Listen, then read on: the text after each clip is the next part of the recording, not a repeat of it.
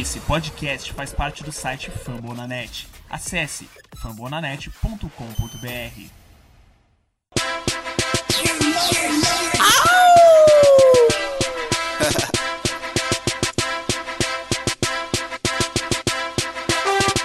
All my Philadelphia Eagle fans, players, staff, supporters, investors, haters. Got pride. We Eagles, but we got the heart of a lion. fly, Eagles, fly on the road to victory. Low, hit 'em high, and watch our Eagles fly on the road Grita aí, Bird Gang! Está começando o Greencast Brasil de número 4 e a pauta principal de hoje não poderia ser diferente. Vamos comentar todas as escolhas que o Eagles fez no draft de 2017. Ao total, foram oito, oito escolhas e vamos avaliar aqui, falando o que gostamos e o que não gostamos de cada uma dessas escolhas. Na mesa hoje tenho comigo o nosso analista de prospectos, William de Castro. Seja bem-vindo mais uma vez, Will. Iago. E aí, pessoal, vamos comentar esse draft que me agradou bastante. Tamo junto de novo aí. Isso aí. E nossa mesa também hoje está composta com a presença do Gabriel Miranda. Seja bem-vindo, Miranda. Valeu, Iago. Sempre bom participar do melhor Greencast aí dos Eagles Brasil. Vamos lá. E sem mais delongas, vamos direto para as nossas mensagens e recados da semana.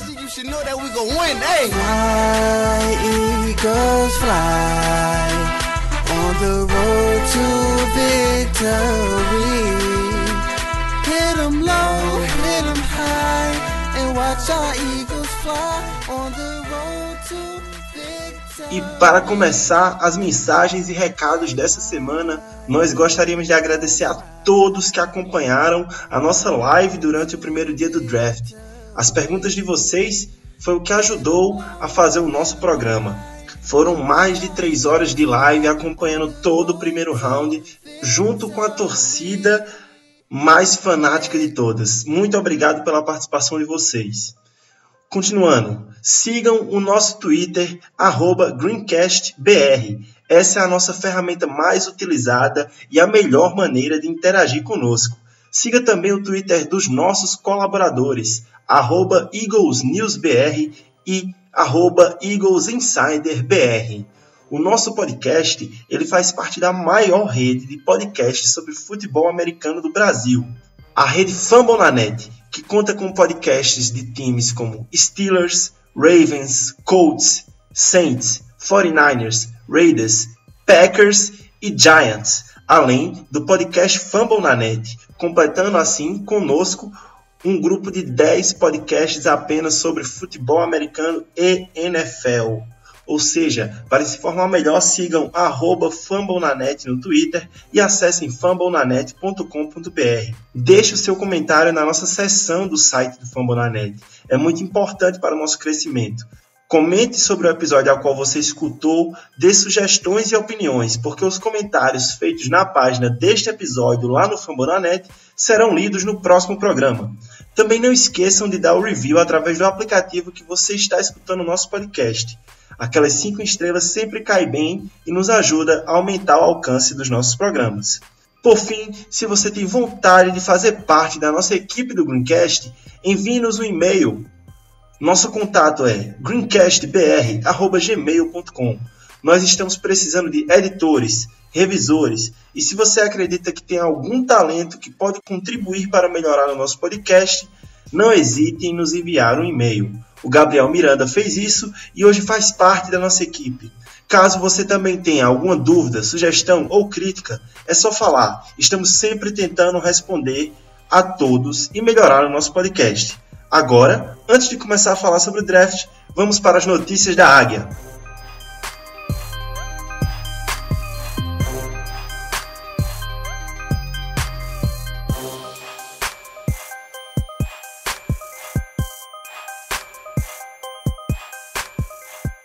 E antes de iniciarmos as nossas análises das escolhas do draft do Eagles, vamos para algumas notícias da nossa águia. Começando com alguns cortes. O Eagles cortou o fullback Andrew Bonnet, o running back Terrell Watson, o guard Josh Lehibus, o defensive tackle Aziz Chito e o wide receiver Don Williams. Com exceção de Watson, os demais jogadores já haviam assinado contratos de futuro reserva com o Eagles em janeiro desse ano. Terrell Watson jogou apenas uma partida na temporada, na semana 17 contra o Dallas, onde marcou o seu primeiro touchdown da carreira. Esses cortes foram feitos basicamente para liberar um pouco mais de espaço no cap room do Eagles e entre esses aí, o único que já, como eu já havia dito antes, que fez alguma participação no time principal do Eagles foi o Terrell Watson e acredito que o corte do guard e do defensive tackle não venha a pesar muito para a gente, pois nós estamos já com, com essa posição bem cheia, bem completa, com muitos atletas. Na próxima notícia, o Eagles anunciou a contratação de Steven Daniels, que veio dos waivers, né? Os jogadores que estão ali disponíveis para assinar.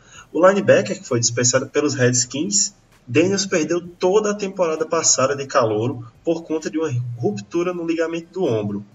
É um cara baixo, porém forte, muito pesado, tem 243 libras. Preferencialmente joga de mid linebacker e terminou sua carreira em Boston College com bons números, totalizando 266 tackles, sendo 29 deles para perda de jardas. Esse o Daniels eu não acredito que ele vá fazer roster final 53 ali, porque pro Redskins ter dispensado ele dentro do contrato de calor ainda, provavelmente os, os médicos do time desiludiram ali o, o staff e, e não, não deram muita opção. Ali. Continuando com nossas notícias, o dono do Buffalo Bills entrevistou Trey Brown, que é o diretor de College Scout do Eagles, para o cargo de GM do Bills. Essa notícia é importante para deixar claro que nosso draft foi realmente bom. O trabalho desse cara chegou, chamou a atenção de uma franquia para um cargo importante como o de GM. É, eles até já anunciaram que o, o Trey Brown não foi o escolhido, já preencheram o cargo de General Manager com outro cara. Mas para eles ter cotado o, um cara que é um diretor de Scout College, significa que os nossos scouts aí estão fazendo um bom trabalho, né? Então é pra gente ficar bem animado com as nossas escolhas aí de draft desse ano, do ano passado. Bem legal essa notícia. E só para complementar, o quem foi contratado foi o Brandon Benny, que era o assistente do general manager do Carolina Panthers. É muito interessante essa notícia, né? Porque vai, faz transparecer que o trabalho que o Eagles vem fazendo no draft vem sendo bem aceito entre as demais franquias, né? E agora partindo, saindo um pouco de notícias, de fatos, vamos para um rumor. Esta semana surgiram alguns rumores que o Eagles e o Saints poderiam estar trabalhando numa troca envolvendo Jason Kelsey, o nosso center, e Mark Ingram, o running back do Saints, depois que o center titular do New Orleans, Max Unger, sofreu uma lesão no pé e deve perder pelo menos os seis primeiros jogos da temporada.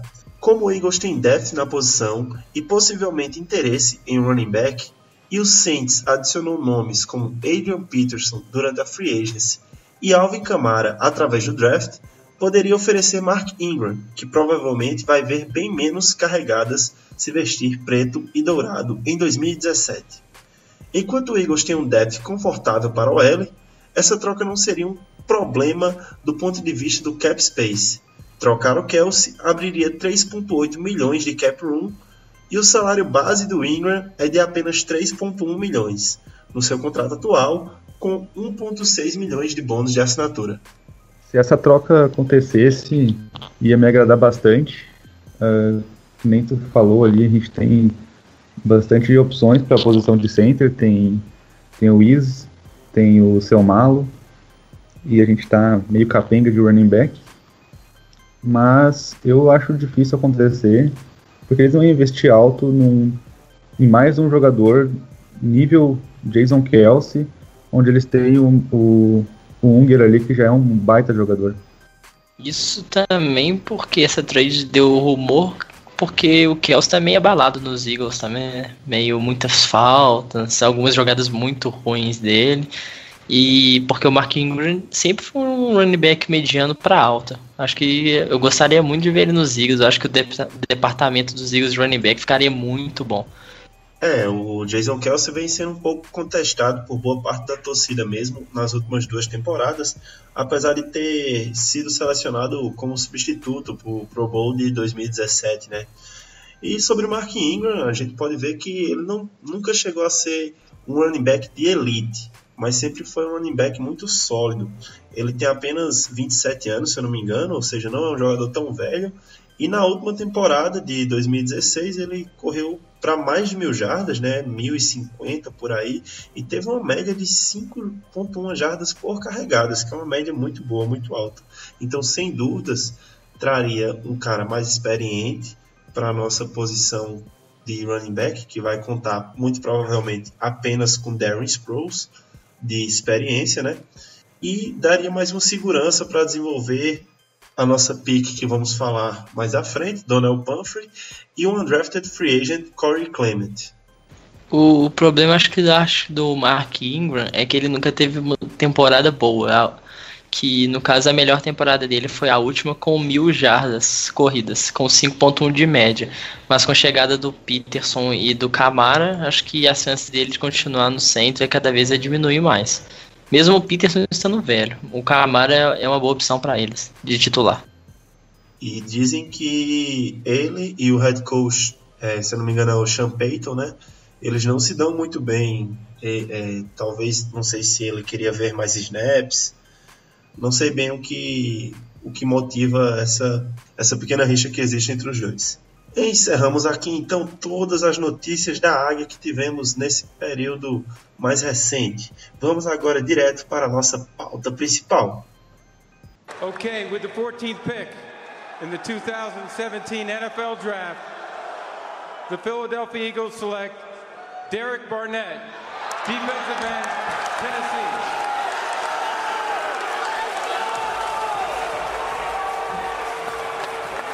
So Derek e na nossa pauta principal de hoje vamos discutir cada escolha do draft de 2017 do Eagles. Também vamos falar um pouco sobre os undrafted free agents. Não todos, apenas aqueles mais notáveis. E para começar, vamos falar da escolha de número 14, a escolha de primeiro round. No draft de 2017, o Eagles adquiriu a escolha de número 14 através de uma troca com o Minnesota Vikings, onde o Eagles enviou o quarterback Sam Bradford e recebeu uma escolha de primeiro round em 2017 e uma escolha de quarto round em 2018.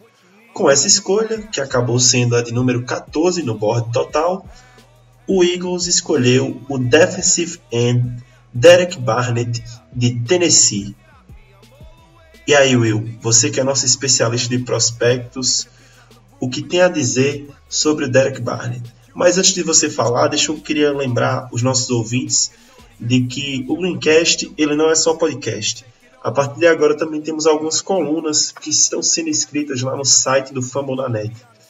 E logo no dia que o Eagle selecionou o Derek Barnett, nós escrevemos, mais precisamente o Will, escreveu um, um, um artigo é, analisando o Derek Barnett. Então, se você quer uma análise mais aprofundada, entra lá em fambonanet.com.br, procura Greencast, vai em colunas e você acha lá o que a gente tem escrito sobre o Eagles.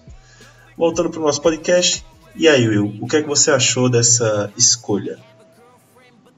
Bom, eu fiquei muito feliz. Vocês já sabiam aí o meu meu amor pelo, pelo Barnes na posição de defensive end aí. Eu sempre achei ele o top prospecto de defensive end. uma escolha muito segura, né? O, é um cara, um, verdadeiro pass rusher, que nem eles falam lá, um pure pass rusher. E muito forte. Uh, tem aqueles que falaram que ele era gordo, que criticaram a, a escolha. Ele meteu um 6.96 nos três cones durante o combine. A gordura não atrapalhou ele. Tranquilo. Inclusive ele foi o quarto melhor nos três cones dos jogadores de linha, quinto melhor. Então, de todos os jogadores de linha, ele foi o que teve o quinto melhor tempo nos três cones. Então, isso mostra a agilidade dele para sair por fora dos bloqueios, ele não consegue vencer empurrando. Cara, eu fiquei muito feliz com a escolha. O cara, para mim, ele tem tudo que uma escolha de primeiro round precisa ter. Ele ficou saudável durante o college, ele teve produção durante o college e não tem nenhum problema com a com a ética ou com o caráter dele. Assim. É tudo que o cara espera de uma escolha de primeiro round, além do óbvio do X Factor, né? Um cara é um playmaker. Ele vai derrubar os quarterbacks. Os números dele também foram muito altos e muito bons também, né? No college. E olhando pelo lado dos Eagles, é um reforço muito bom para nossa DL, que é um ponto muito forte que o nosso coordenador defensivo Jim gosta de usar. E vai cair como uma luva para nós, o, o Barnett, com certeza. A única coisa que me preocupava do, de, escolher o Barnett na 14 era como é que ia ficar depois o ataque, né? Como é que a gente ia focar no ataque no draft.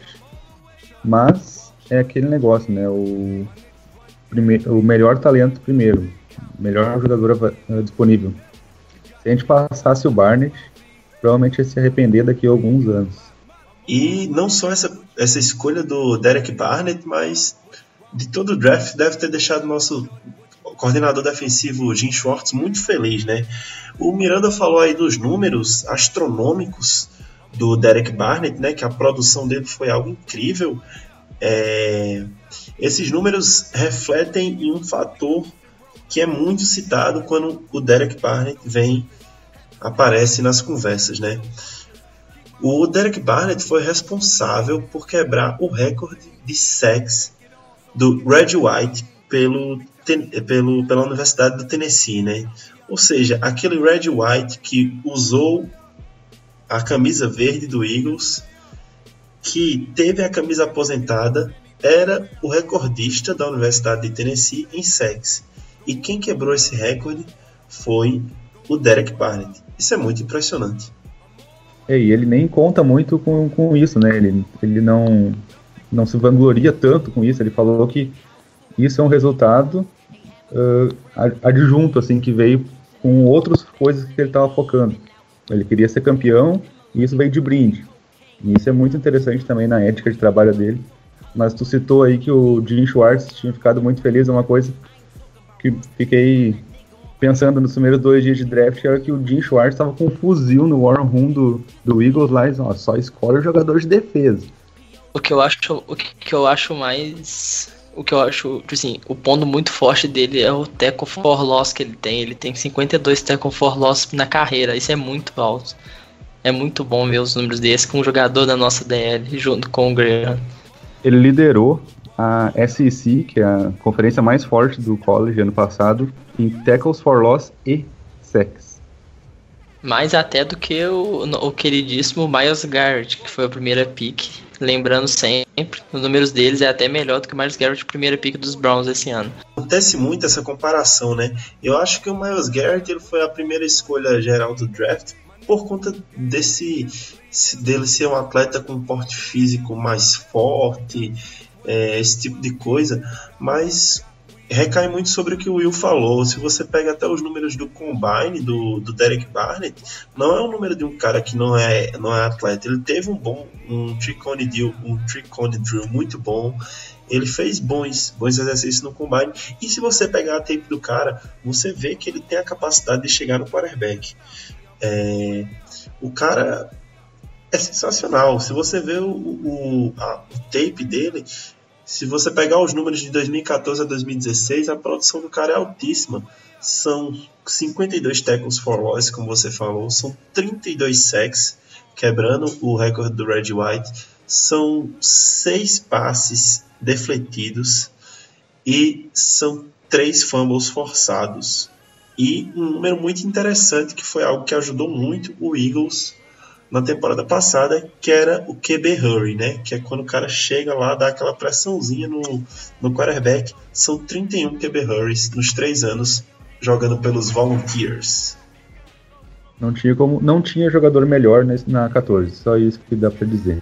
E uma coisa, é um jogador que a gente não vai se preocupar, né? A questão da ética, do foco que ele tem. Você falou muito sobre isso no seu artigo, que ele escreveu uma carta, né, no, no Tribunes Player, que é um, um site, né, um jornal que publica publica notícias de jogadores, os próprios jogadores publicam cartas, é, comunicados.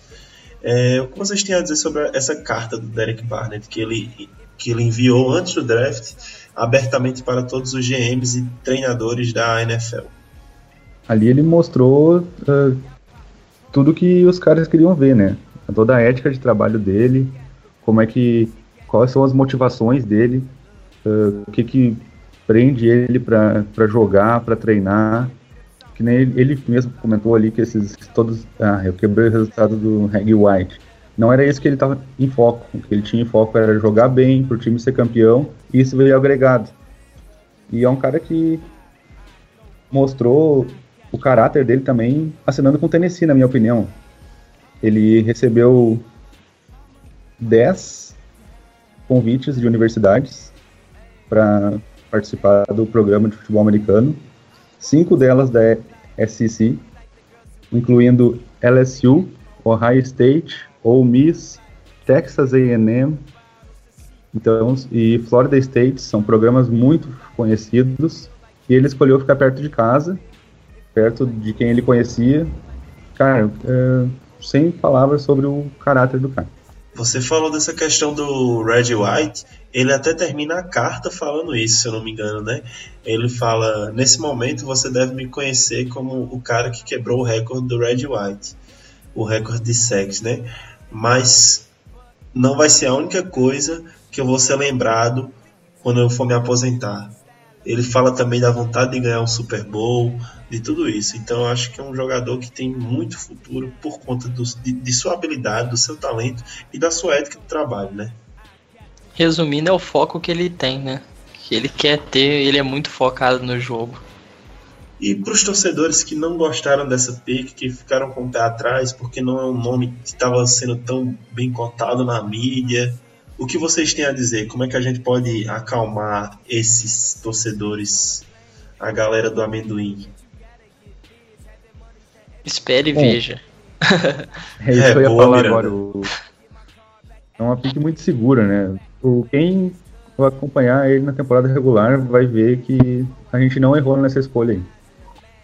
Tanto porque ele vai ser muito beneficiado pela nossa DL, que tem muito nego broto. Tem três pass rushers que são focados só em deitar QB muito forte. E vocês acreditam que ele já vai conseguir ou vai ser utilizado para produzir muito esse ano? Ou vocês acham que eles vão jogando ele ali aos poucos, molha nas, como a gente ensina a criança a nadar, molha na pontinha do pé na água e vai ou vai jogar de vez e vai deixar se virar sozinho? É starter day 1. Ele vai, para mim, ele vai começar já no dia no primeiro jogo, ter ver snaps na defesa. Provavelmente vai participar das rotações nos primeiros jogos e ganhar titularidade. Ou seja, Vini Curry vai para o banco. Com certeza. Infelizmente, aquele contrato milionário dele. Eu acho que. Eu não tenho certeza se ele seria o nosso. De, no primeiro semana ele vai começar de starter, tendo o Chris Long e o próprio Vini Curry. Mas eu acho que, sei lá, durante a terceira, quarta semana ele já vai conseguir a titularidade com certeza. Se, mesmo nossa DL tendo é, uma rotação muito grande na, na DL. Até porque problema de esquema ele não vai ter muito, né, de sistema, porque o, o, o, sistema utilizado pelo Tennessee Volunteers é o mesmo que é utilizado no Philadelphia Eagles, ou seja, ele vai ter uma transição suave, né? Isso aí, ele já ele fez também snaps por dentro lá pelos Volunteers, não teve problema nenhum. E por fora, que é onde ele mais joga, é exatamente onde é que o Eagles vai colocar ele para jogar. Ou seja, a gente se frustrou um pouco na temporada passada ao ver nossos defensive ends e defensive tackles chegar muito perto de sacar o quarterback e não conseguir. Será que essa é a temporada que nós vamos ver um aumento na produção de sexo da nossa linha defensiva? É, eu acho que sim, porque a gente teve o, o ano passado a gente teve o Graham com muito forte de um lado, mas o problema foi o nosso outro lado. O Barvin ficou acho que até cinco jogos sem conseguir fazer uma pressão. E ele, é o ele era o nosso outro DE starter. E o Curry a gente já nem comenta mais porque é uma grande decepção. E a chegada também do Jernigan agora, reforçar mais ainda o ataque ao quarterback junto do Cox vai ser só sucesso. É, já falamos muito sobre essas adições da Free Agents, né? Eu acho que nosso front seven teve uma evolução absurda se a gente for analisar Free Agents e Draft, né? Então, para encerrar essa análise da nossa primeira escolha, o Derek Barnett, é, eu vou pedir para vocês uma nota para essa escolha em específico, né? O que é que vocês acham? Que nota vocês dariam para a escolha de primeiro round do Derek Barnett? Bom, para mim é A. Pode botar A porque não tinha melhor talento na escolha 14. Então. Eu daria até a mais, no caso, porque ele era o melhor BPA disponível. É, e um BPA meio need, era uma need bem.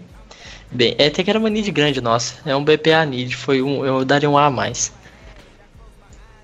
A minha nota também seria A, e eu acredito assim, quando a escolha foi feita, todo mundo ficou naquela assim, coçou a cabeça um pouco, porque às vezes pelo draft ter sido na Filadélfia, esquecemos de comentar isso, né?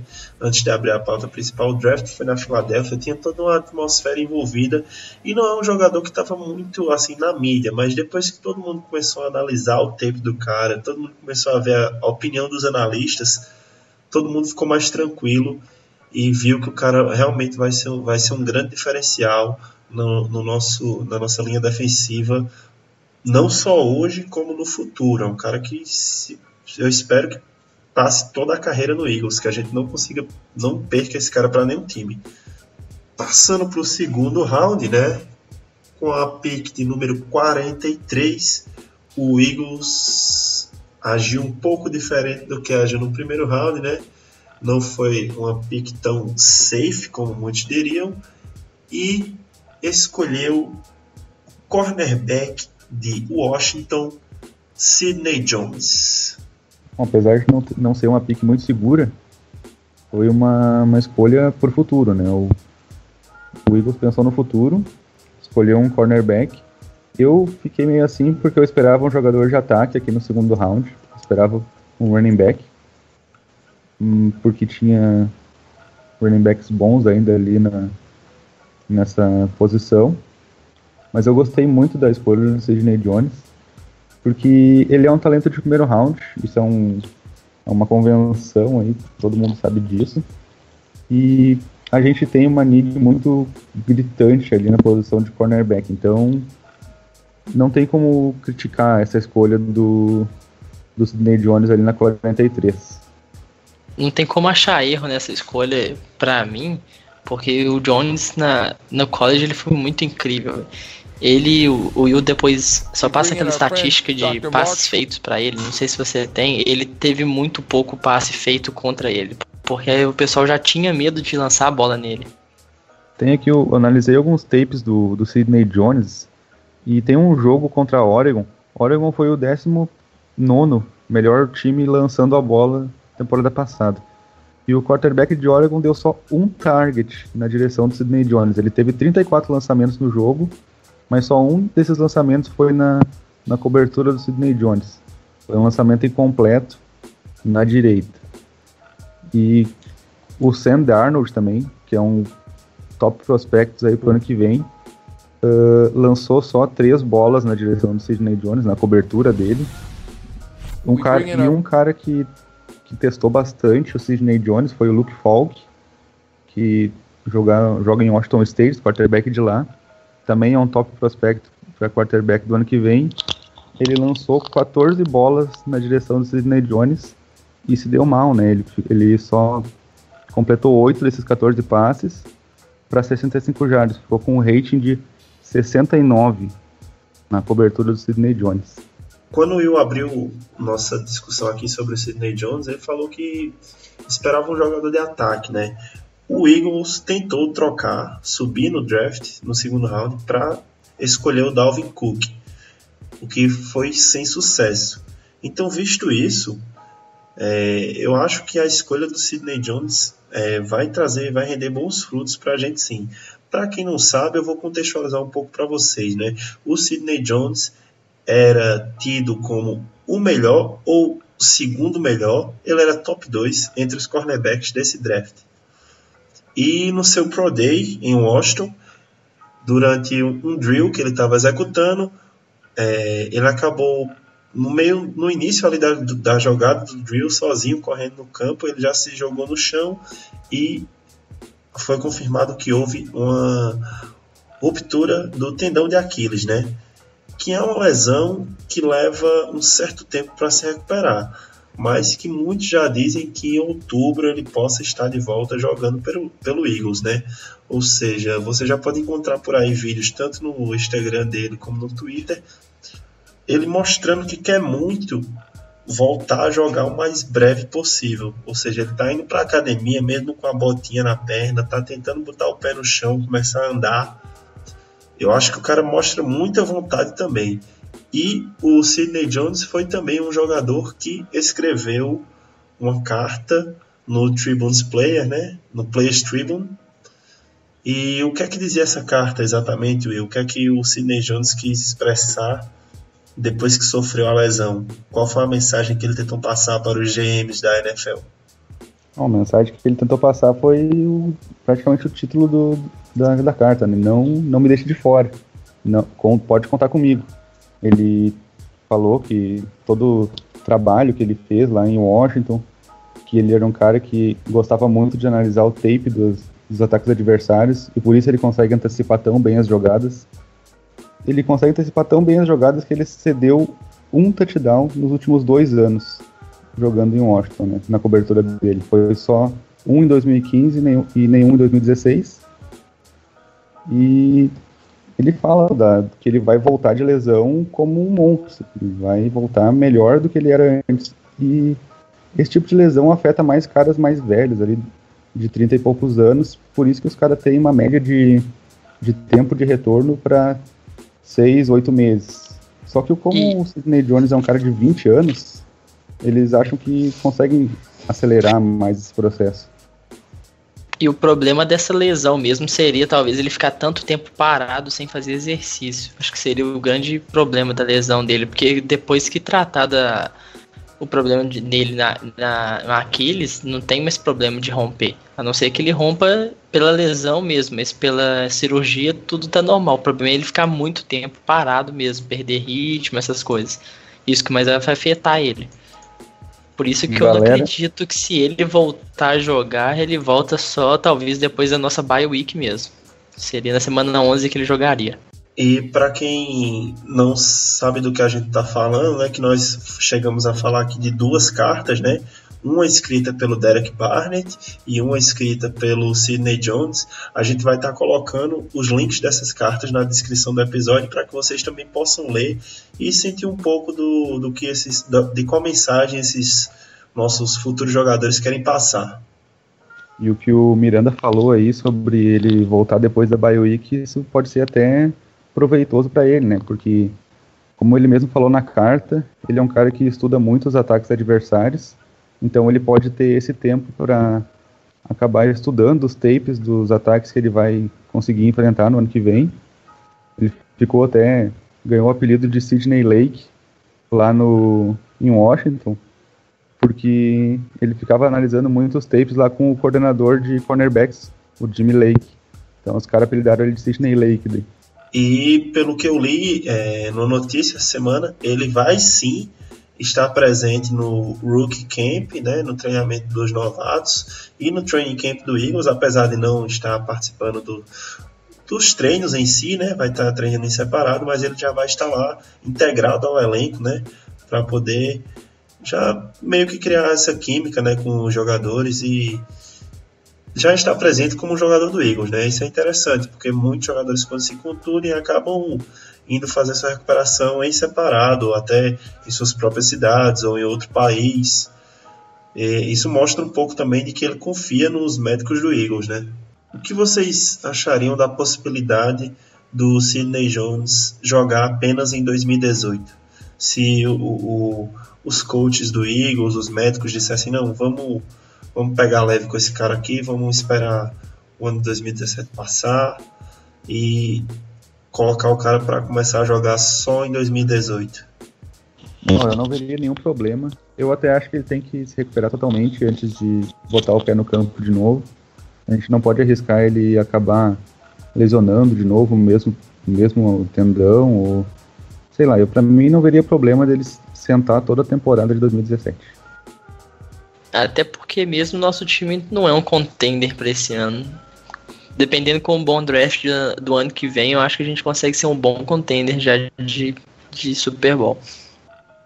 E que nota vocês dariam para a escolha do Sidney Jones no segundo round com a pick de número 43? Eu vou dar um A menos. A porque o cara é um talento de primeiro round, não tem como discutir. E menos porque eu esperava um jogador de ataque aqui nessa escolha. Eu daria A menos porque pela lesão mesmo, acho que pelo risco que os Eagles pode correr por ele. Eu iria de B+, né? Mas a média ficaria a menos de qualquer forma. É, justamente pelo que o Miranda falou, né? Que talvez a gente corra um risco que não sei se a gente precisaria correr, mas que se esse risco não não acontecer, a recompensa vai ser muito alta. Tanto que, tipo, se você pegar o, a análise, o profile dele lá que a NFL faz para todos os prospectos, Aí tem os fortes e os fracos do cara.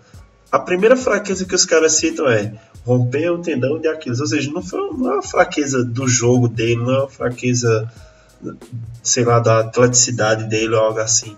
É um cara que tem números impressionantes, como Will falou. O cara permitiu um touchdown em duas temporadas, velho. Isso é um número sensacional. E que eu acho que vai, se ele se recuperar 100%, ele vai transmitir bem na, na NFL, vai jogar no mesmo nível que jogava no universitário. É, para ele a, única fraqueza que eu, que eu vi nele assistindo os tapes dele é que ele marca muito melhor o outside do que por dentro. Quando os, os wide receivers fazem o corte para dentro, ele acaba dando um pouco de separação e ele também tem um, pouquinho, um pouco de problema para marcar os wide receivers mais físicos. Então isso também vai explicar melhor a nossa próxima escolha. Né? E uma coisa boa dele, né, que a gente esqueceu até de citar, ele é um bom também run stopper, né? Ele para bem os corredores, ele às vezes avança na linha de scrimmage e consegue parar jogadas corridas, né? É, porque o, o Jimmy Lake, como ele sabe que os quarterbacks lançam um pouco na direção dele, do Sidney Jones, ele se dá o luxo de às vezes chamar um, um cornerback blitz na, com o Sidney Jones, porque ele sabe que o, a jogada principal não é lançar naquela direção.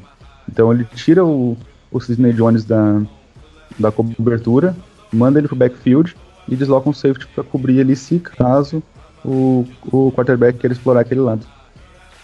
E agora vamos passar para discutir um pouco a pique do terceiro round do Eagles, a escolha do terceiro round que inicialmente era de número 74, mas o Eagles deu uma voltadinha nesse terceiro round, foi um pouquinho para baixo e ficou com a escolha de número 99, mas acabou adquirindo o defensive tackle, né, o Timmy Jernigan, que veio do Baltimore Ravens, a gente falou muito sobre isso no episódio 003. Se você não escutou o terceiro episódio do Greencast, vai lá e escuta para se informar um pouco sobre essa troca e sobre o Jernigan, nosso novo defensive tackle. Com a escolha de número 99 do terceiro round do NFL Draft 2017, o Philadelphia Eagles selecionou o cornerback Razul Douglas de West Virginia University. E aí, meus analistas, comentaristas, o que é que vocês acharam dessa pick? Eu sei que pro Will era o cornerback preferido dele. Bom, pensa na minha alegria quando anunciaram a escolha, né? Só faltou dar pulo. Cara, eu gosto muito do Russell Douglas. Eu acho que ele tem tudo que um cornerback precisa. Ele tem altura, ele tem força, ele é físico, ele tem instintos, dá pra ver nos números dele que ele tem um oito interceptações na última temporada, então ele consegue fazer muito bem o ball haul, que eles falam. Cara, eu fiquei muito feliz com a escolha do Russell Douglas, porque também na, na 99 ali é uma escolha que não tem tanto valor e a gente conseguiu colocar um cara do valor do Russell Douglas no nosso elenco. Eu fiz umas análises dele também aqui, ó. O Baker Mayfield lançou só duas bolas na direção do Russell Douglas. O melhor ataque aéreo da, do college ano passado, Oklahoma. Ele teve, ele teve uma recepção na direção do Douglas para 25 jardas. A outra bola que ele lançou foi interceptada. Ele ficou com um passer rate de 37,5. Então, cara, ele invade muito bem o backfield, ele ajuda no, ajuda no jogo terrestre. Ele é um suri tackle, os caras falam, ele perdeu só 5 tackles de 58 tentados. É um baita de um, de um cornerback. Eu gostei muito da pick do, do Douglas. É, porque ele no ele no o problema dele eu acho que ele não teve muito muita experiência no college, já que ele teve mesmo uma temporada como titular e uma outra é, sendo mesmo muito reserva, nem raramente jogou, tanto que ele teve só apenas sete tackles é, em 2015. Mas a temporada dele de 2016 foi, foi muito boa. O cara teve oito interceptações, ele é um monstro para interceptar a bola. Ele teve 70 tackles em uma temporada. E um valor de terceiro round, um cornerback. É, numa need gritante nossa, eu acho que valeu muito a pena. Eu acredito que essa ideia de dobrar a escolha de cornerbacks, né, segundo e terceiro round, foi muito interessante, muito importante, né, porque era o nosso maior, a nossa maior deficiência. E se você imaginar o que veio junto com isso, o Jim Schwartz deve ser o coordenador defensivo mais feliz da liga nesse momento, porque o cara teve um defensive end selecionado no primeiro round, dois cornerbacks selecionados em sequência e com a seleção do Russell Douglas vem a chegada do time Jernigan através da free agency, né? Ou seja, eu acho que foi um, um, trade down que não prejudicou muito a gente, prejudicou pouquíssimo ou nem prejudicou, porque nós agora conseguimos melhorar nosso front seven e melhorar nossa secundária. Ou seja, foi muito, muito boa essa tanto a troca como a escolha feita após a troca. É, só fazer uma análise aqui rapidinho, porque eu vi muita gente, muito torcedor dos Eagles falando que essa, tipo assim, a gente desceu da 74 para 99, a gente deixou de pegar muito jogador bom que estava disponível na terceira. É, tipo o Carlos Henderson, que é o wide receiver, se corrija se eu estiver errado, o Chris Godwin também é o wide receiver, e o Karen Hunt, que é o running back que o Will amava muito. Mas para mim essa descida e adquirir o Jerningham foi muito bom para nós, porque a gente não perdeu a pique.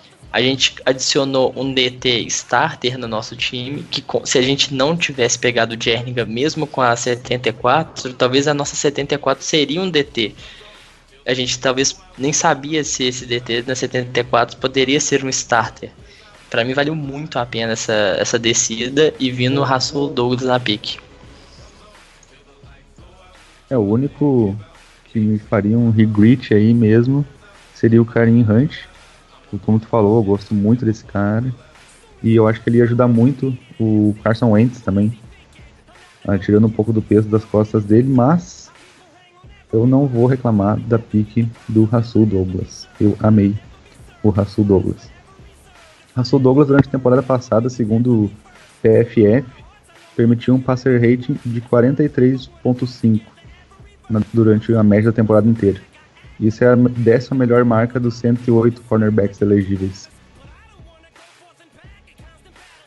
E só para falar, lembrando aqui, o Russell Douglas deve ser o nosso cornerback starter, vai depender muito do training camp, claro, mas a gente acha com certeza que o Russell Douglas vai ser o starter do nosso time. Como eu falei ali na, na pique anterior do, do Sidney Jones, que ele tinha problema para marcar wide receivers físicos, então o Russell Douglas não tem problema para marcar wide receivers físicos. Ele é físico, ele dá trombada, ele faz o bump and run, ele não tem problema com isso. Isso foi muito discutido lá em Philly, né? Foi muito dito que são cornerbacks com skill sets, com habilidades complementares, né? Ou seja, eu consigo ver, eu consigo imaginar Razul Douglas e Sidney Jones sendo os dois cornerbacks titulares do Eagles em 2018, tranquilamente. É fácil, é fácil de ver esse cenário. Eles têm talento para assumir a titularidade. O Russell Douglas provavelmente vai assumir a titularidade esse ano. E o Sidney Jones assim que estiver saudável. E para fechar essa análise do Russell Douglas, o cornerback de West Virginia University, que nota vocês dão pro cara? Bom, a minha nota pro Russell Douglas é a mais, não podia ser diferente. Eu amo o Russell Douglas e vou protegê-lo. É, eu tenho um pouco de dúvida porque eu daria um a menos. Vou dar um a menos porque são três rounds e nenhum jogador ofensivo. Mas valeu muito a pena pegar o cornerback a menos. Eu vou ficar em cima do muro e vou dar A apenas simplesmente pelo fato de que esse, esse podcast sempre defendeu o Russell Douglas. Nas nossas discussões internas de WhatsApp, é, quando nós fomos fazer o big board dos cornerbacks, nós queríamos colocar Russell Douglas top 3. E, tipo, a gente, algumas coisas a gente acabou mudando porque para ficar melhor publicável e tal, mas eu acho que é um cara que vai vingar, então A pro Russell Douglas. E indo agora para as escolhas do terceiro dia de draft, né? Já fechamos o primeiro dia com a escolha do Derek Barnett, Fechamos o segundo dia com as escolhas de Sidney Jones e Russell Douglas. Vamos analisar agora as escolhas de terceiro dia de draft. É, no quarto round, o Eagles teve duas escolhas, né? A escolha de número 118 e a escolha de número 132. E com a escolha de número 118, a primeira escolha do quarto round do Eagles, já que ele teve duas, né? O Eagles selecionou o wide receiver Mac Hollins da Universidade de North Carolina. Bom, essa foi a primeira escolha do Eagles que eu fiquei tipo, quem? Porque esse cara tava fora do meu radar. Eu não não tinha analisado, feito nenhum scout dele, porque ele tinha uma amostragem muito baixa. Ele perdeu metade da temporada em 2016 por causa de uma fratura na clavícula, mas é um cara que foi bem produtivo enquanto jogou, né? Ele, ele tinha poucas recepções, mas a média de jardas por recepção dele era muito alta. Ele teve em média 20.6 jardas por recepção uh, jogando em North Carolina. Só que foram só 81 recepções em 3 anos. Essa é a minha preocupação. Né? Mas os analistas uh, dos Estados Unidos adoram ele. Ele tem valor para special teams. Ele é bom gunner, que é aquele cara que sai correndo para bloquear o retornador adversário. Ele também bloqueia para o nosso retornador correr. E ele tem alguns valores que agradam muito ali. Ele disputa aquelas bolas 50-50, que é mais pro cornerback do que pro recebedor. E ele é bem veloz para a altura dele, é um cara 6'4", que correu aí na, na casa dos 4.5. Então, mas eu, eu não defenderia essa pique porque eu não pegaria ele uh, acima do Josh Malone, como ele foi escolhido, no caso, eu sei lá. Eu analisando o Mac Hollins, a gente não conhecia ele. É, e até fiquei surpreendido na hora que eu tava vendo é, as, os analistas dos Estados Unidos mesmo falando, da, os analistas da liga falando sobre ele, falando que o Eagles foi, pegou ele sendo um puta estilo, muito estilo mesmo. E a gente não botava muita fé nessa pique. Mas analisando mais ele, ele é um puta jogador de special teams. Ver vídeo dele de special teams, você fica muito de cara o que ele faz ele chega muito rápido no cara que vai receber a bola. E é um jogador para big play, né? O que a gente sempre estava precisando. Jogador confiável de big play. Essa questão de special teams eu acho que é muito interessante, porque o Eagles tem sempre investido nisso. É, e é algo que traz resultado para a gente. Nosso treinador de special teams, o Dave Phipp, é um cara que tem uma voz bem ativa dentro do time, porque tem mostrado resultados absurdos. Todos os anos, o nosso special teams fica no top 5 da liga. Só pra falar, acho que a gente teve dois anos seguidos de, de o melhor special teams da liga. É, trazer valores que vão ajudar nisso são importantes. E foi basicamente o que aconteceu na nossa análise, né? Quando selecionaram o Mac Hollins, a gente pensou, quem? Aí depois a gente pensou que era um jogador só de special teams. E aí continuamos analisando e vimos que não é bem isso, né? Tinham alguns analistas que projetavam o cara até no segundo round e vimos também que é um cara que além de rápido para sua altura, é um cara que tem mãos confiáveis. Ele não dropa muito a bola e o Will pode falar um pouco sobre isso. O, só rapidinho, o problema dele mesmo, acho que foi a lesão que apagou um pouco ele. Mas quando ele foi jogando, é igual eu falei, ele, ele foi um puto steal, então, pelos analistas pela gente. É, o segundo foi o Mike Mayoff que falou, que é o cara que mais conhece draft lá no, nos Estados Unidos, ele é analista de draft do site da NFL. Ele disse que o Rollins seria uma escolha de segundo round se não tivesse lesionado a clavícula. E sobre mãos boas, é o que a gente estava precisando, né? Mãos boas no espaço em profundidade. O ano passado, ele não teve muitas recepções, mas ele teve 17 targets para mais de 20 jardas e dropou só um deles. E que nota então vocês dariam para a escolha do Mac Hollins? Eu vou dar uma nota na fé ali, uh, B-. É, eu daria uma nota B eu daria, acho que se eu não tivesse visto análises dele, acho que eu daria um B menos, mas com as análises que eu vi dele, fiquei muito feliz até a pique dele, B mais. O meu menos é porque tinha o Josh Malone quando escolheram ele, eu não consigo aceitar isso. É, o que eu acho que acontece também é que, como a gente já está gravando esse programa alguns dias depois do draft, né? Pouco mais de uma semana, a gente vai passando por um processo de convencimento da escolha, né? A gente tenta se convencer disso. Mas se vou dar essa nota, vou ser um pouco mais rigoroso, assim como o Will foi. Vou dar a nota pelo que eu senti nos dois primeiros dias. Eu iria de B também, né?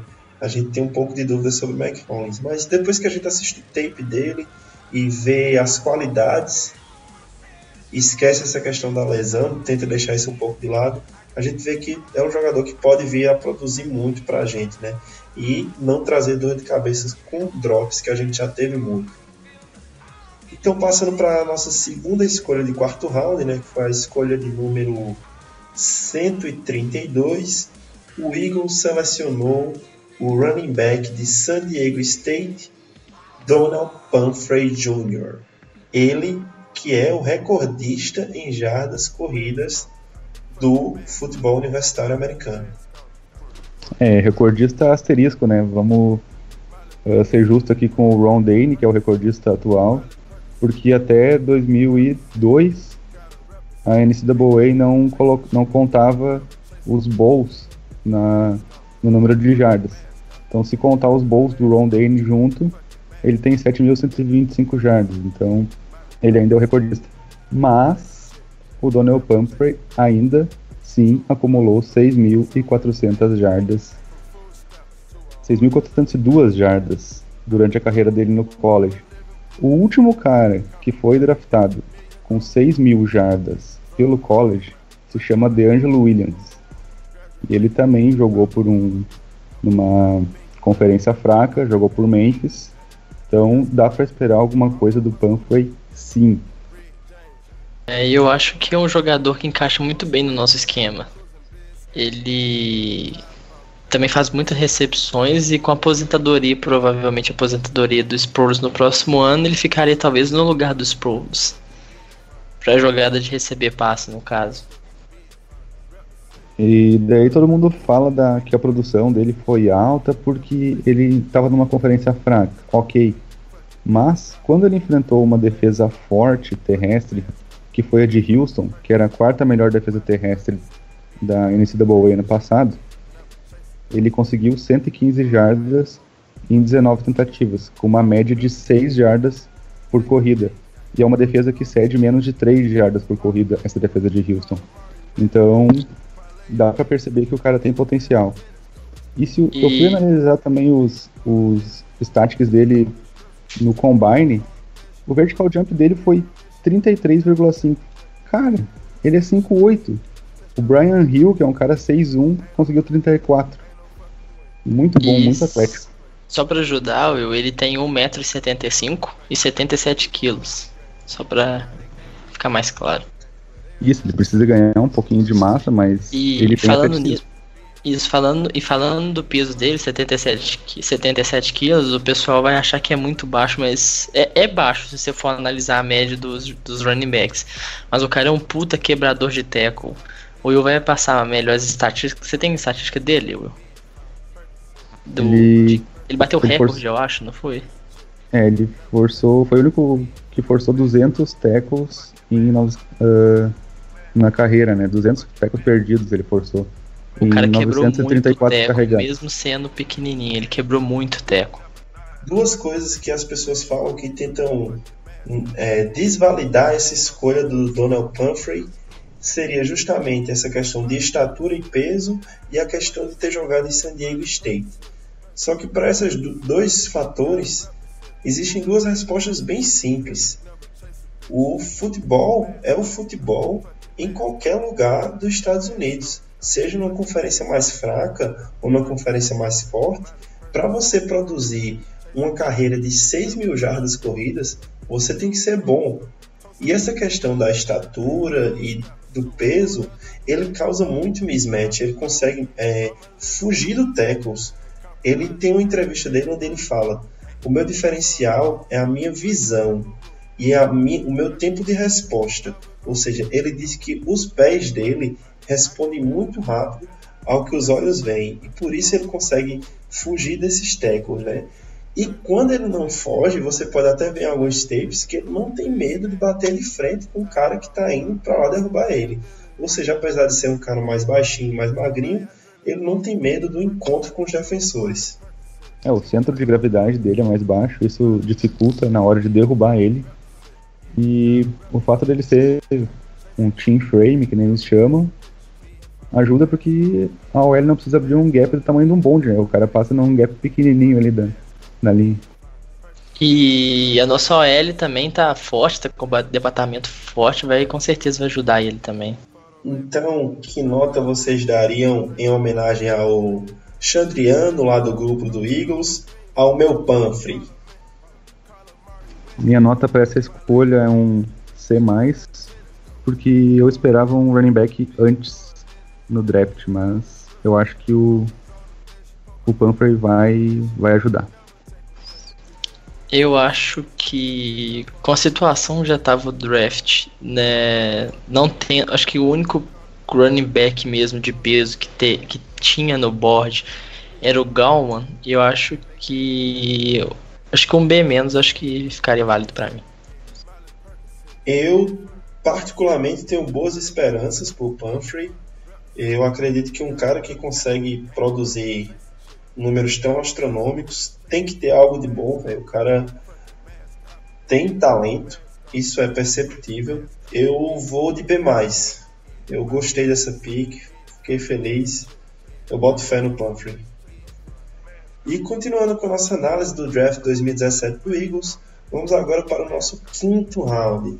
Vamos chegando agora para o final das picks, né? Os nomes vão ficando mais desconhecidos, mas pelo visto o Eagles fez escolhas interessantes e até de alguns jogadores que, que esperavam ser draftados mais acima. E com a pick 166 do quinto round do draft da NFL de 2017, o Eagles selecionou o wide receiver Shelton Gibson de West Virginia University. Eu gostei muito dessa pick. Eu acho que o Eagles minerou bem esse cara aí no quinto round. Para mim, esse é o estilo do Eagles no draft. Uh, cara muito rápido. Ele foi o recordista no, no shuttle de 60 jardas. Tava até comentando sobre isso. Ele correu o shuttle de 60 jardas em 10.71 segundos. Isso, nos últimos 10 anos, o único que correu perto disso foi o Brandon Cooks, em 10.72. Ninguém foi mais rápido que ele no Combine nos últimos 10 anos, nesse shuttle de 60 jardas. Uh, é um cara que treinou com Carson Wentz, então tem o dedinho do Wentz nessa escolha aí também. Ele e o Rollins também, né? O Rollins também treinou com o Wentz, no caso. E para mim foi, foi, uma, foi uma adição muito boa para os Eagles. Eagles que, precisa de wide receiver confiável. E, e ele nas deep ball, que seria as big play, é muito confiável. O Gibson é aquele wide receiver que teve um, um tweet polêmico ali junto com o Odell Beckham Jr., que foi num treino que ele tava contra um, um cornerback, eu acho que até era o Russell Douglas, colega dele lá de West Virginia, que ele faz uma one-handed e ele sai falando na cara do, do cornerback, assim, aquele jeito normal da, da NFL, beleza. E ele tweetou e marcou o Odell Beckham Jr., tipo, é assim que se faz? E o Odell Beckham Jr. respondeu para ele, sim, só menos a, a penalidade de 15 jardas, né, você não vai querer ser famoso por isso. Logo quem, né? E só continuar aqui eu tava falando, é, em 2016, os maiores recebedores de, de big plays foi no caso o Taiwan Taylor. O Taiwan Taylor saiu segundo round com 20 recepções é, de, de big plays em 2016. Logo depois vem Shelton Gibson, que saiu com 17 recepções e saiu em quinto round. E Pra ter noção, a média é 9.5 dos wide receivers que foram draftados. O Shelton Gibson teve 17. Nessa lista, o John Ross, que foi o, uma first pick, nem aparece. Ele é abaixo da média em recepção de big play, mesmo ele sendo o jogador mais rápido do draft. Para deixar bem claro para os ouvintes, é, essa recepção de big play são passes para mais de 20 jardas, ou seja, é, o Shelton Gibson teve 17 recepções para mais de 20 jardas. E o que deixa essa estatística mais interessante ainda, foram apenas 17 targets. Ou seja, das todas as bolas que foram lançadas para ele, que viajaram mais de 20 jardas, ele recebeu todas. Isso aí, isso ajudou ele na média de jardas por recepção que ele tem no college também, né? Ele tem 22,6 jardas por recepção em média durante a carreira dele no college.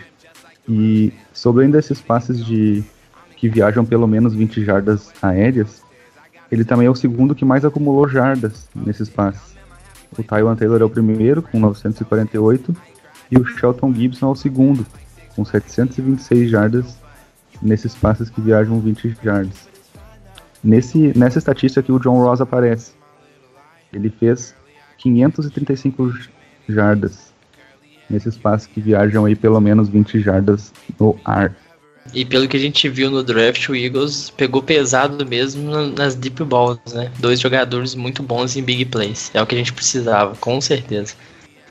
O que faltou pro Gibson impressionar mais na hora de fazer os scouts dele foi uh, jogos que ele enfrentou defesas desafiadoras, né? defesas aéreas desafiadoras.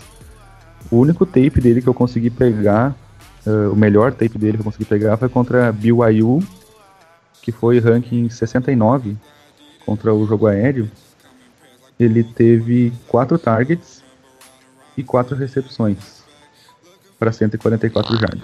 Um, ele, o quarterback lá de West Virginia teve um rate de 118,7 lançando para o Gibson nesse jogo.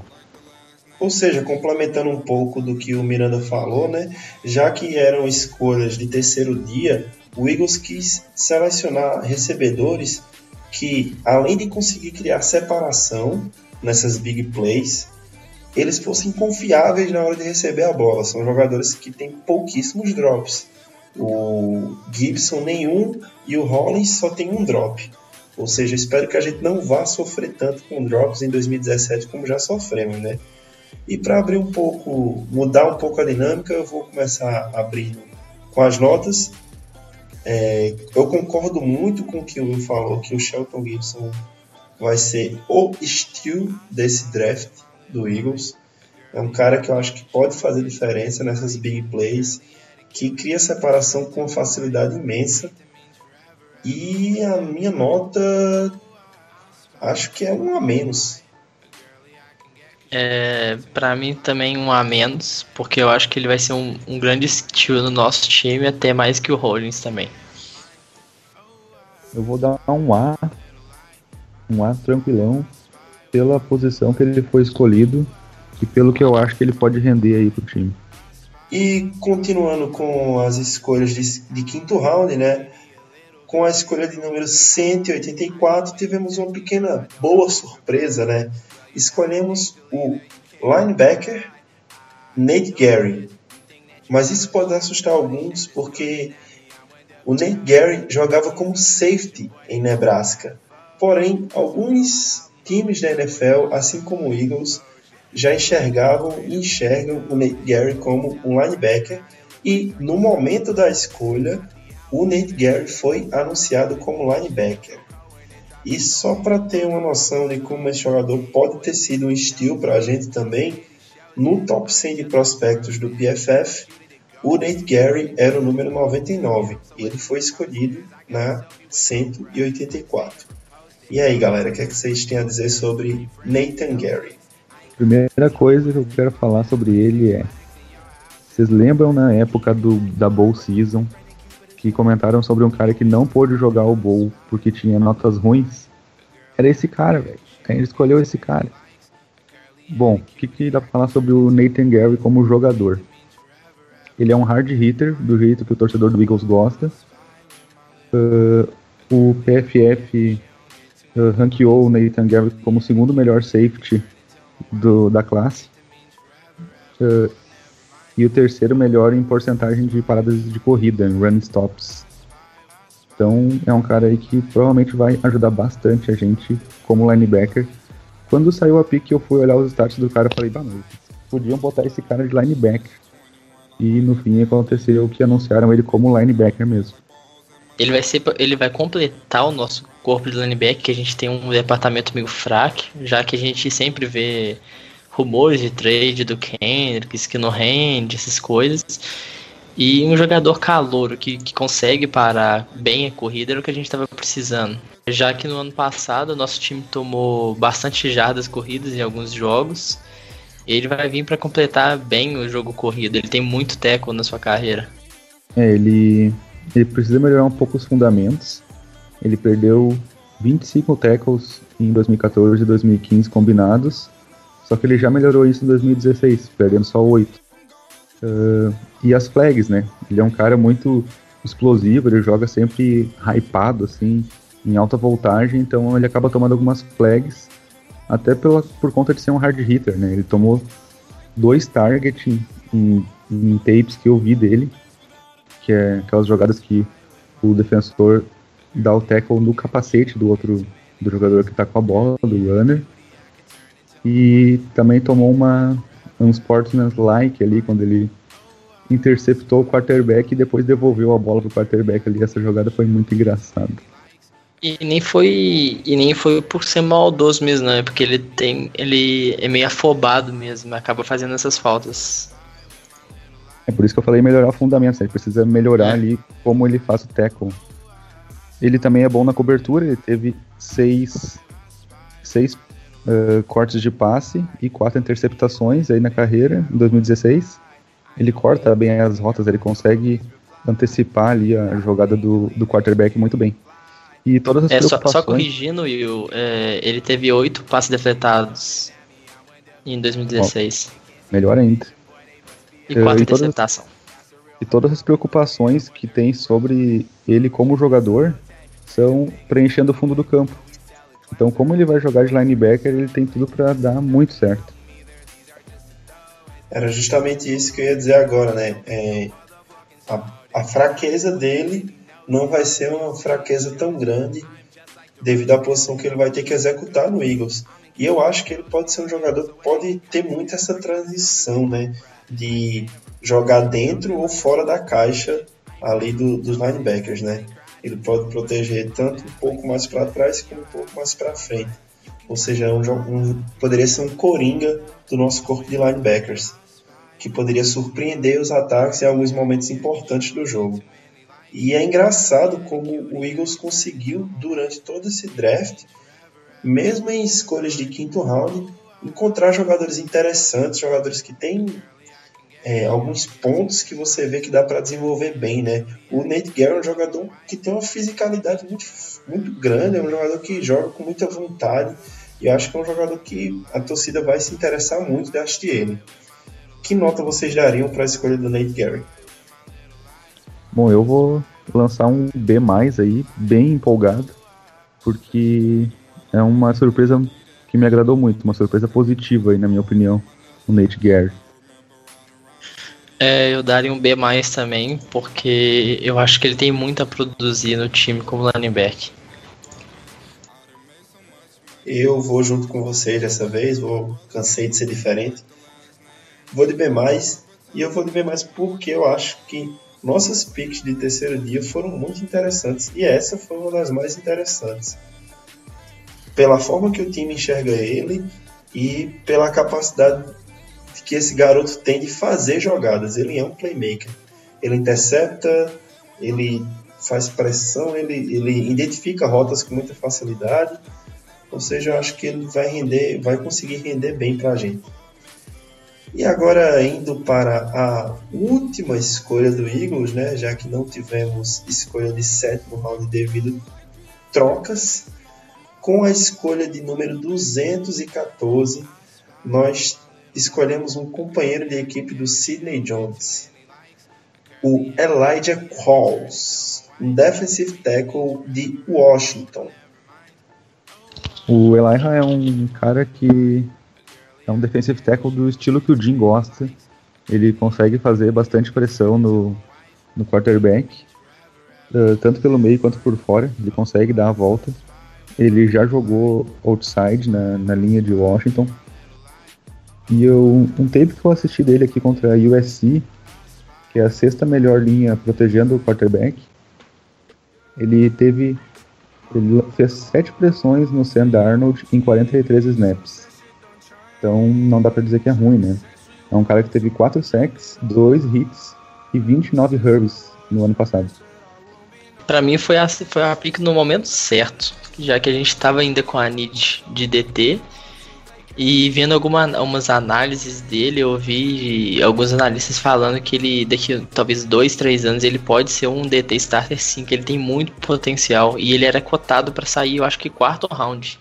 Até mesmo ele é, ficou meio chateado com ele ter saído do sexto round. No Instagram dele, ele postou tipo a escolha dele, que foi a escolha 214, e um monte de carinha brava. É, mostrando que ele tava muito puto de ter saído no sexto round. Mas isso foi bom pra gente, pegamos talvez um puto estilo também. É engraçado isso, né? Chegou até a repetir. É, eu vou ser bem sincero, né? eu não, não acompanho tanto college, mas eu não conhecia o Elijah Pauls. E quando eu fui procurar, eu vi muito isso, de que o cara seria uma escolha de quarto round, ou, ou até final de terceiro round. E essa ideia de que o Eagles conseguiu vários estilos no terceiro dia me agrada muito.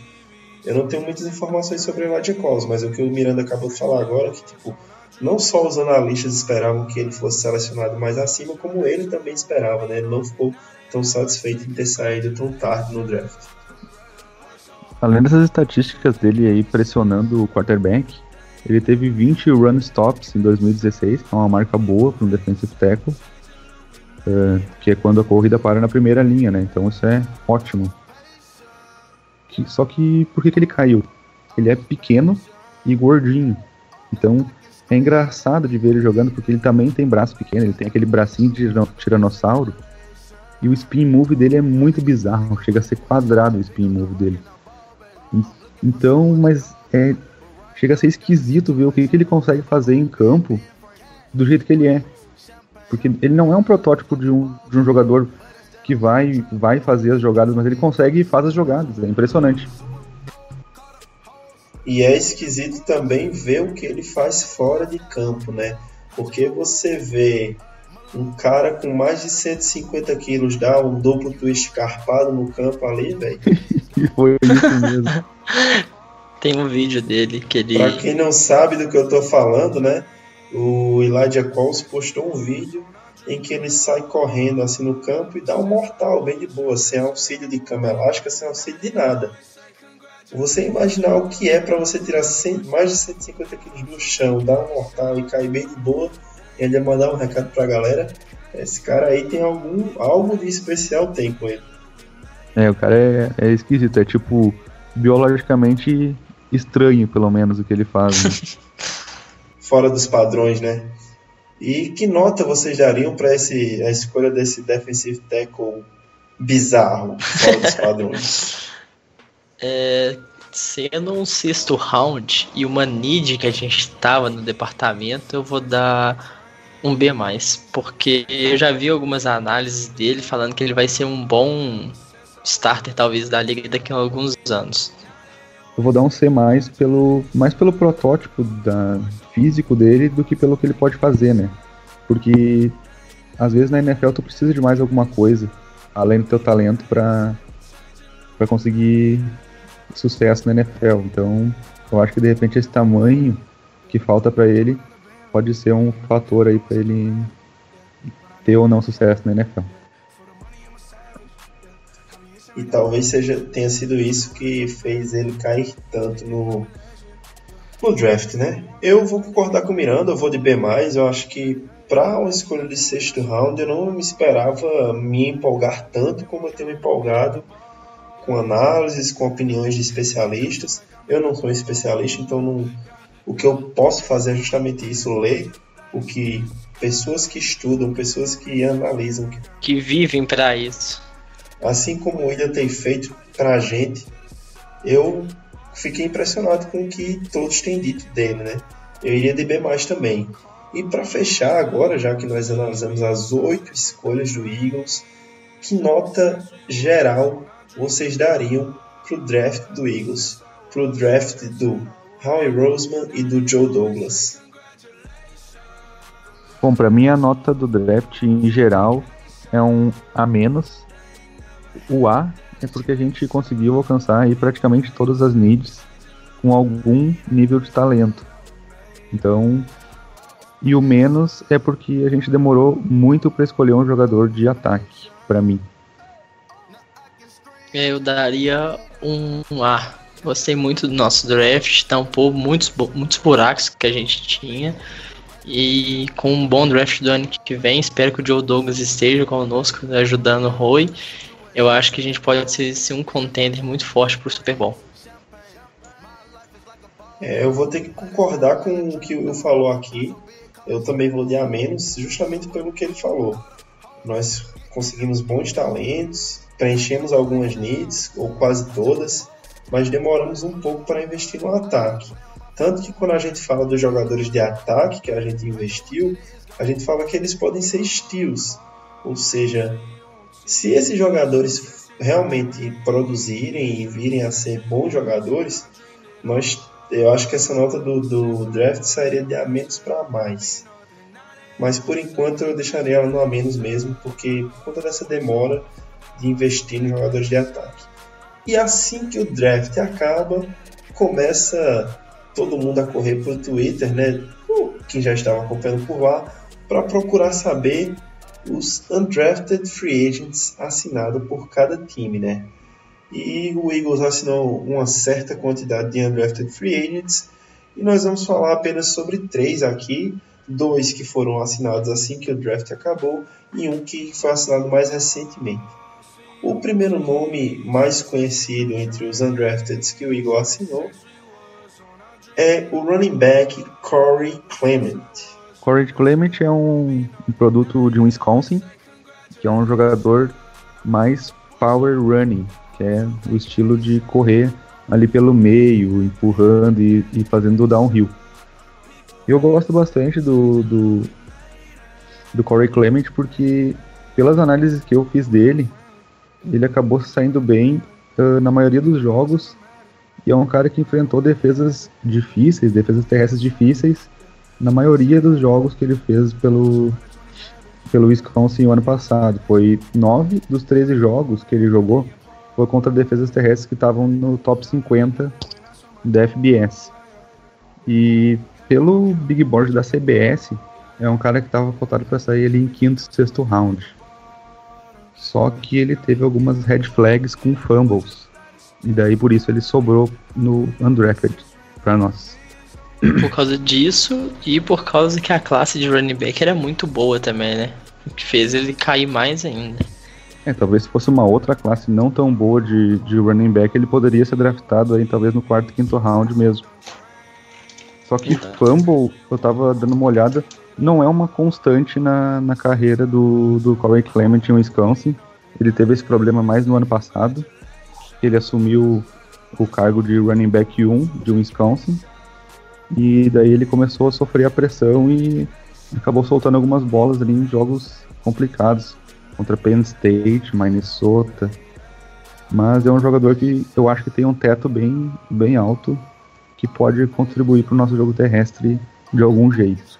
Tanto que faltava um jogador como ele no nosso departamento de running back, que é o mais trancudo no caso. E se você for analisar também o, o dinheiro que o Eagles pagou para ele foi de jogador draftado. Ou seja, a gente tá botando muita fé que ele possa render muito para nós. É, ele que é torcedor do Eagles, né? O, o Corey Clement, quando foi anunciado lá, tava uma festa lá na, na família dele. Então ficou bem claro ali que ele era torcedor do Eagles.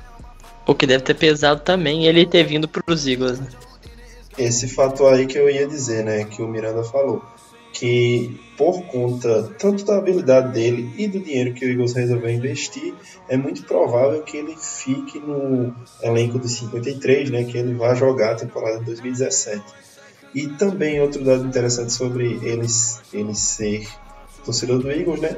Ele nasceu e, e cresceu naquela região de New Jersey ali, logo após a ponte que liga New Jersey e Filadélfia, e por isso sempre foi torcedor do Eagles e, e, a mãe dele deu um depoimento dizendo que quando ele tinha 7 ou 8 anos, quando ela levou ela para ver o jogo do Eagles, ele para ver o jogo do Eagles pela primeira vez, ele disse para ela que um dia seria jogador do Eagles, né? E ele conseguiu realizar o sonho dele. Essas histórias de filme, né? E espero que ele possa vir a ser uma história de filme realmente pra gente e ter sucesso jogando pelo Eagles. Eu acho que vai ter, tanto que os scouts nossos é, falaram sim pra pegar ele, tanto que pagaram muita grana pro undraft. Eu boto fé no Corey Clement também. Sou um cara que bota fé nessa, nessa assinatura aí.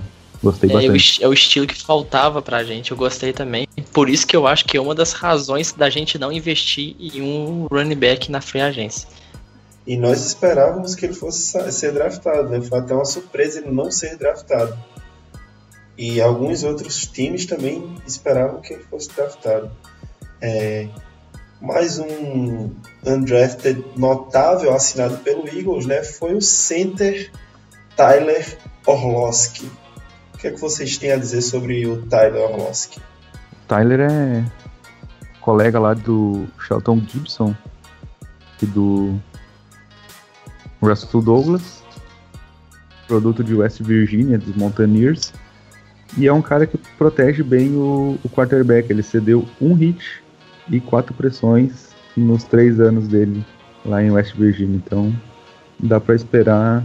Tem algum talento aí nessa, nessa assinatura. Gostei bastante. E também é uma peça que a gente estava talvez precisando um center, já que o Eagles já começou a fazer muito rumores das trocas do, do Kelsey. E a outra vaga talvez seria do seu Paulo, mas o seu Paulo seria mesmo mais um guarda de confiança. A gente teria que arrumar um center center mesmo. Eu gost, gostaria muito de ver esse, de ver o Tyler rendendo bem pra gente. É, o Kelsey, mesmo que ele não for trocado, a vida útil dele já não é mais tão grande. Então a gente já tem que começar a preparar um center que vá acompanhar o Carson Wentz durante a carreira dele toda aqui.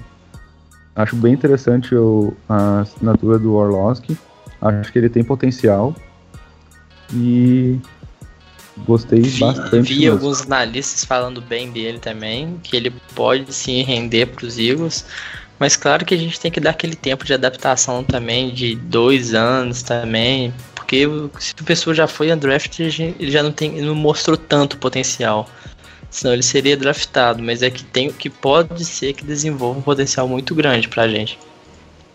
O que eu acredito é que ele vem realmente para desenvolver dentro do time, né? Porque vocês falaram aí de Jason Kelsey e seu malo, mas esqueceram de falar que a gente ofereceu um contrato de três anos para o Stephen Wisniewski.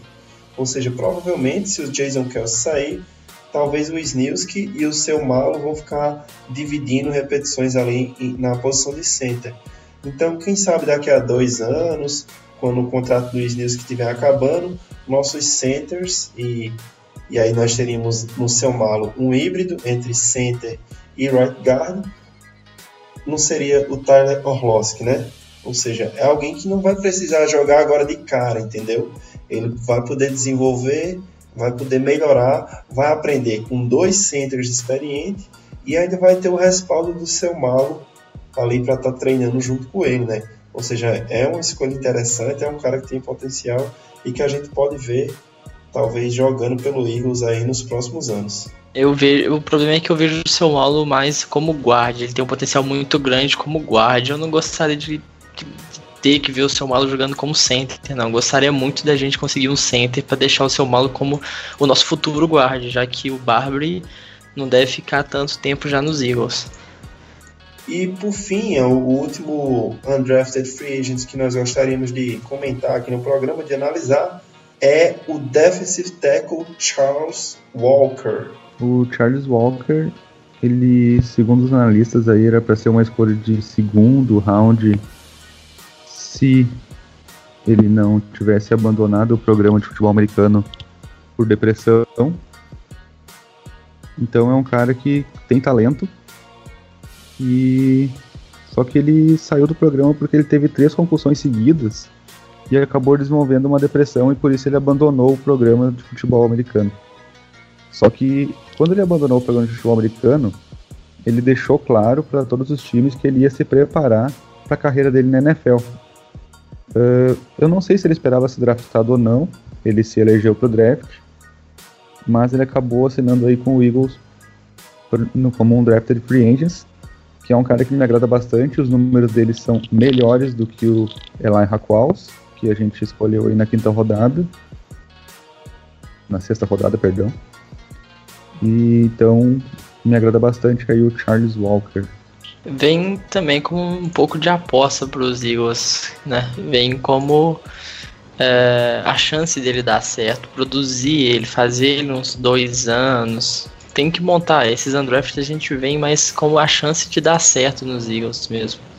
É, a chance de dar errado dele é, é mais por questão psicológica mesmo, né?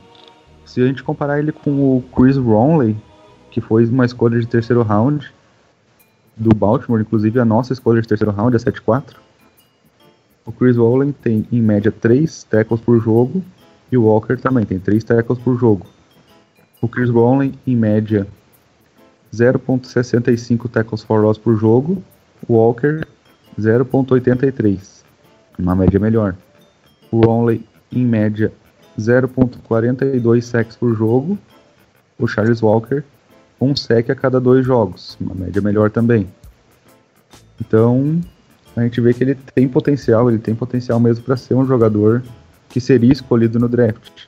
A única condição que afetou isso foi a abandonar o programa de futebol americano. O que eu acredito que o Eagles vem fazendo é um pouco daquela filosofia do Patriots, né?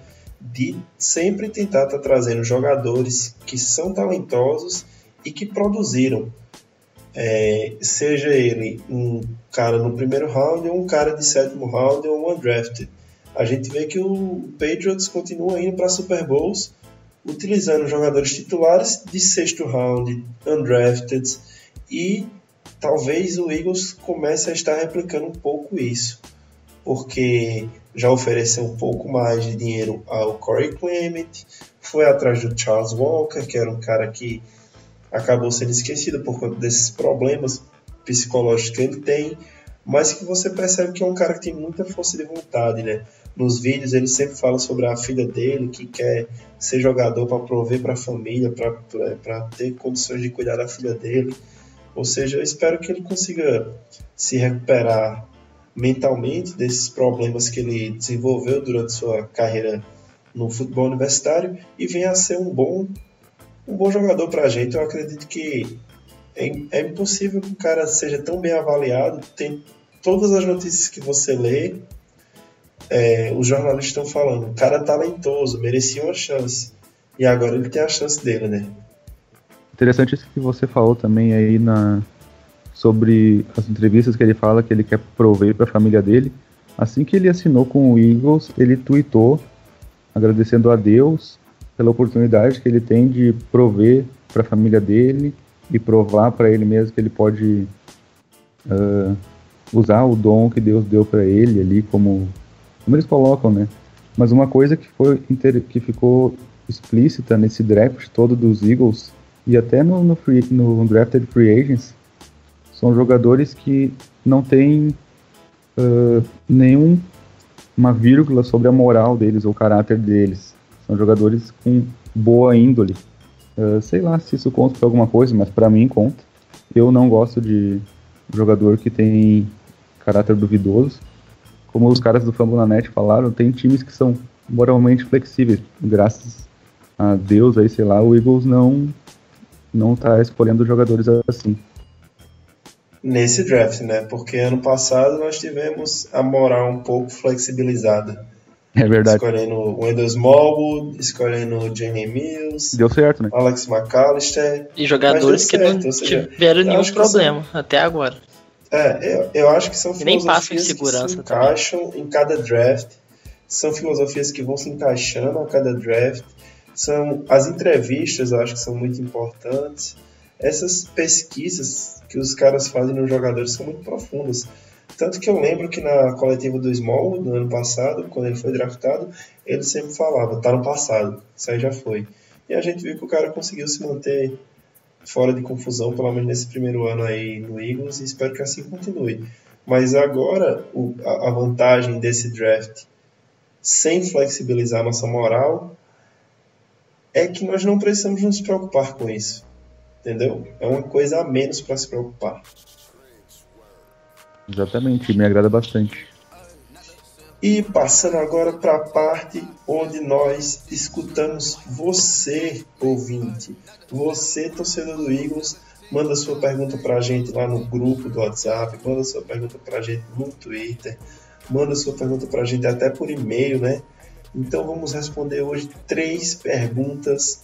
Essa é a nossa mailbox. E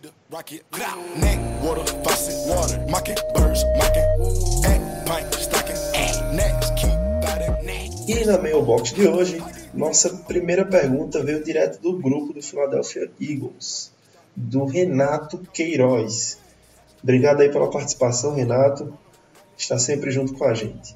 Ele pergunta: como fica a situação dos running backs? Nada definido? Smallwood vai carregar? Clement vai surpreender? Como vai funcionar a rotação? Para mim, vai ter. O Smallwood vai carregar a bola. Ele vai continuar sendo o running back 1 até algum outro se firmar na posição. Mas eu acredito que o Eagles não vai fazer a troca pelo Ingram, então acredito que não chega mais ninguém para o nosso backfield. Então o nosso backfield vai ser esses quatro jogadores que a gente tem hoje ali: Smallwood, Clement, Pumphrey e Sproles. Acho que eles vão dividir carregadas entre os quatro, já que a gente não tem um, uma ameaça uh, respeitável assim no, no, backfield. Então acho que eles vão acabar dividindo carregada aí a temporada inteira uh, para ajudar no, no que eles puderem aí o Carson Wentz. É, eu acho que a situação de RBs nossas vai ficar mesmo se deram esse dinheiro pro Clement é porque ele vai jogar.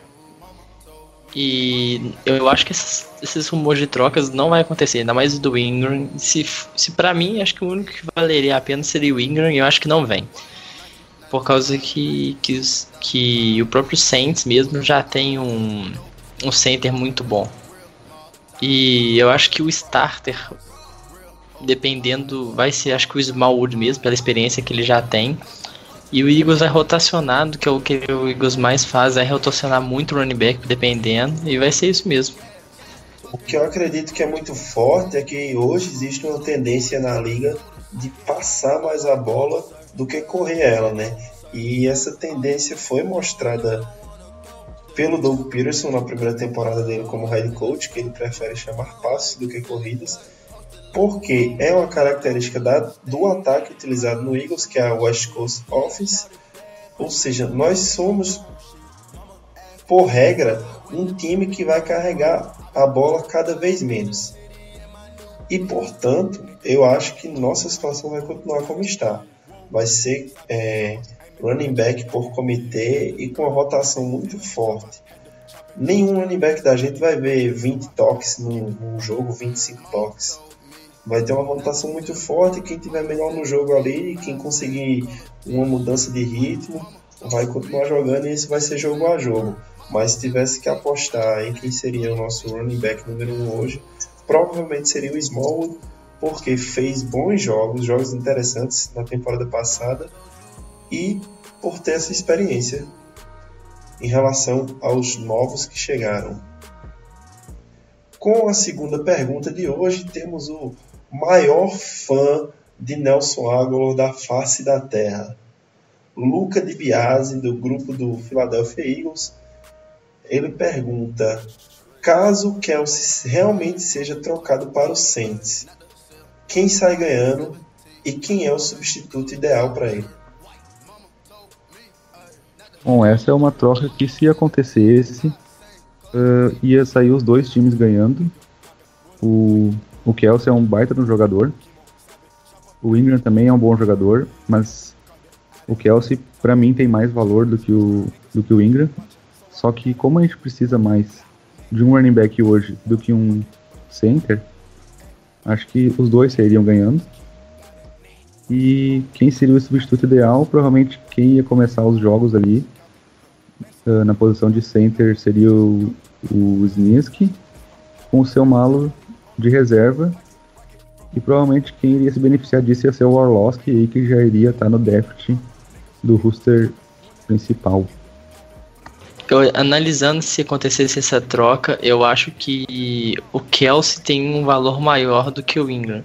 Mas igual o falou, nosso departamento de, de running back pediria mais um running back eu acho que os Eagles talvez saírem ganhando. Tanto que quando o center titular do Saints voltasse a treinar normalmente, o Kelsey cairia para reserva.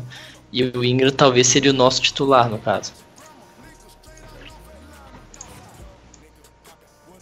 Concordo perfeitamente com, com o que o Miranda falou, né? não, não tenho nada mais a acrescentar. É, por fim, a última pergunta, essa veio do Twitter, foi enviada hoje a gente sempre pede lá, e você que não, não segue a gente ainda, já falamos isso nos, nos recados no começo do programa, mas segue a gente lá, estamos sempre informando sobre as gravações, sempre informando sobre notícias. Vem do Frank, lá pelo Twitter, e ele pergunta: com tantas aquisições na linha defensiva, será que o Bo Allen vai bailar por conta da lesão? Eu queria começar respondendo essa. Eu realmente gosto muito do Bo Allen. Eu acredito que ele vai começar no PUP List, né, que é onde ficam os jogadores contundidos. Ele vai fazer parte do roster dos 53 e aí só é introduzido ativamente quando se recuperar da lesão. E eu acho que mesmo com todas essas aquisições, ele ainda é um jogador importante de rotação para o nosso time, sim eu creio que ele acredite, pelo menos para essa temporada, que ele continue jogando. É, analisando o que ele já foi para os Eagles, um DT reserva bem seguro. Antes dessa temporada começar, para mim ele ainda é o DT reserva, tipo, vamos dizer, titular, o primeiro acionado. Mas como tá chegando muita peça boa de DT, se renderem bem e com o contrato agora do Bel acabando esse ano, eu não sei se o Eagles vai renovar com ele, não, porque o nosso cap já não é bom. E ano que vem temos que fazer novas renovações com os nossos jogadores, que fizemos muito contrato de jogador de um ano, eu não sei se o Allen fica não, dependendo do que os nossos DTs vão render. É, eu vou concordar com os dois, né? Eu concordo que para esse ano ele vai ficar no roster, até porque defensive tackle é uma uma posição que acaba tendo lesão durante a temporada, então tu precisa de ter reservas confiáveis que tu possa até colocar na rotação principal. Só a questão da renovação dele é que ia ficar complicada dependendo do que os, os novatos aí possam render pra gente. Até porque tem que renovar com o Jernigan já no, no final dessa temporada. E dependendo do que ele render aí, a pedida vai ser bem alta. Então é isso, galera. Muito obrigado pelas perguntas de vocês. Essa é a minha sessão preferida do programa. A gente sempre tenta selecionar as perguntas mais interessantes. Se a sua pergunta não foi respondida hoje, manda lá para a gente de novo por e-mail que a gente vai tentar responder para vocês. Queria muito agradecer a presença dos meus amigos de mesa aqui, Gabriel Miranda e William de Castro. É, estão sempre contribuindo com o Greencast, foram adições essenciais. É, muito obrigado pela presença de vocês no dia de hoje. Obrigado mais uma vez pelo convite, Thiago. Foi mais uma vez um prazer aí fazer parte da, da mesa do Greencast e falar desse time que a gente gosta tanto aí, que é o Philadelphia Eagles. Um abraço para todo mundo e até uma próxima oportunidade. Valeu, Iago. É um prazer sempre ajudar com o Greencast e passar um pouco do que a gente achou do nosso draft. É sempre bom, né? Estamos esperando a próxima oportunidade. Valeu. Continue ligado nas nossas redes sociais, nosso Twitter. E até o próximo Greencast. Um abraço.